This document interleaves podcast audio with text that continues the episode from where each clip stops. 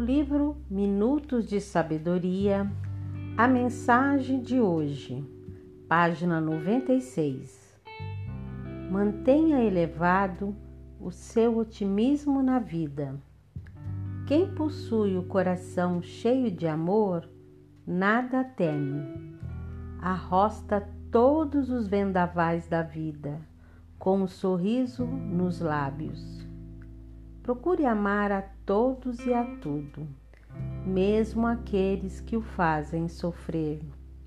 E você se estará tornando perfeito, como o Pai Celestial, que dá a todos, sem distinção, bons e maus, justos e injustos, as mesmas oportunidades de salvação. Que assim seja.